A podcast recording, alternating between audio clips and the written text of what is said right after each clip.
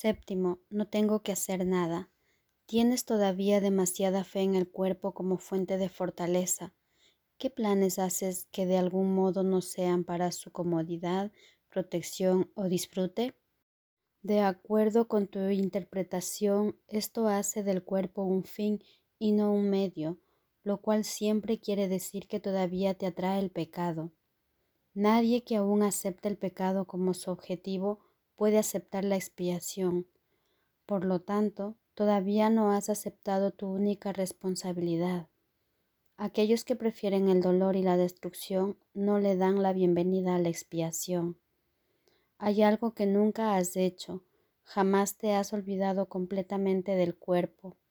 Quizá alguna que otra vez lo hayas perdido de vista, pero nunca desaparecido del todo. No se te pide que dejes que eso ocurra por más de un instante. Sin embargo, en ese instante es cuando se produce el milagro de la expiación. Después verás el cuerpo de nuevo, pero nunca como lo veías antes.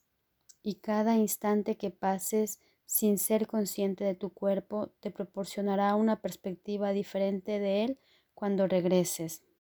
No hay ni un solo instante en el que el cuerpo exista en absoluto. Es siempre algo que se recuerda o se prevé, pero nunca se puede tener una experiencia de él ahora mismo. Solo su pasado y su futuro hacen que parezca real. El tiempo lo controla enteramente, pues el pecado nunca se encuentra totalmente en el presente. En cualquier momento que desees podrías experimentar la atracción de la culpabilidad como dolor y, por lo tanto, evitaría sucumbir a ella. La culpabilidad no ejerce ninguna atracción en el ahora. Toda su atracción es imaginaria y así es algo en lo que se piensa en conexión con el pasado o con el futuro. Es imposible aceptar el instante santo sin reservas a no ser que estés dispuesto, aunque solo sea por un instante, a no ver el pasado ni el futuro. No te puedes preparar para él sin ubicarlo en el futuro. La liberación se te concede en el instante en que la desees. Son muchos los que se han pasado toda una vida preparándose y ciertamente han tenido sus momentos de éxito.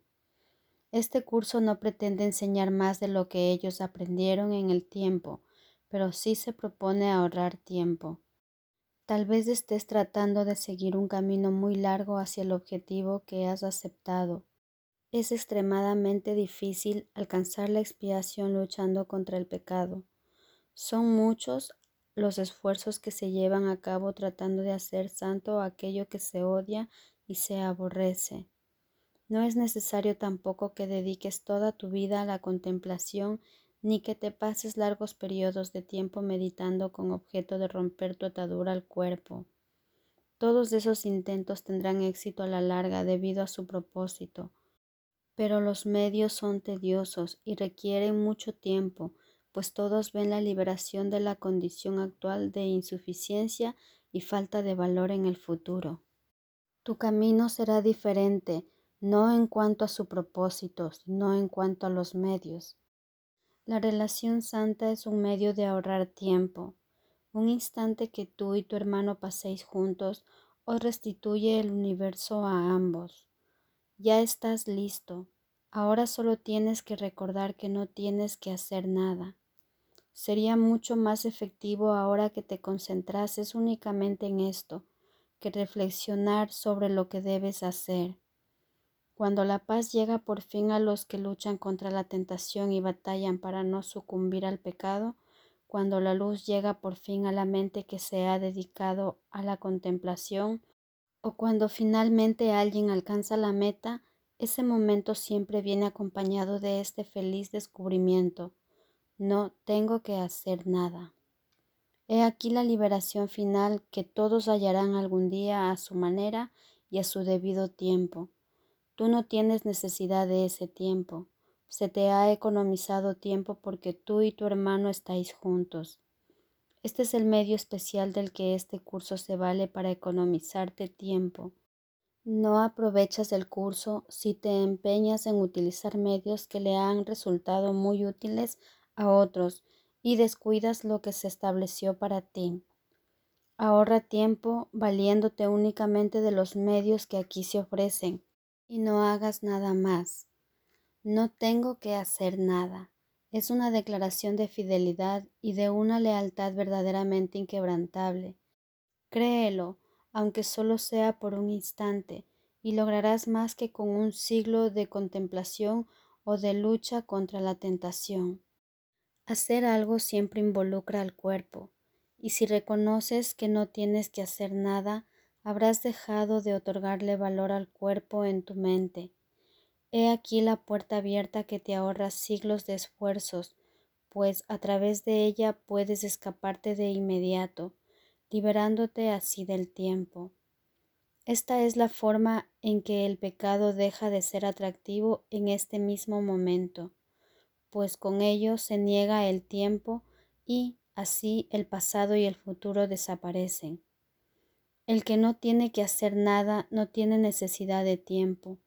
No hacer nada es descansar y crear un lugar dentro de ti donde la actividad del cuerpo cesa de exigir tu atención.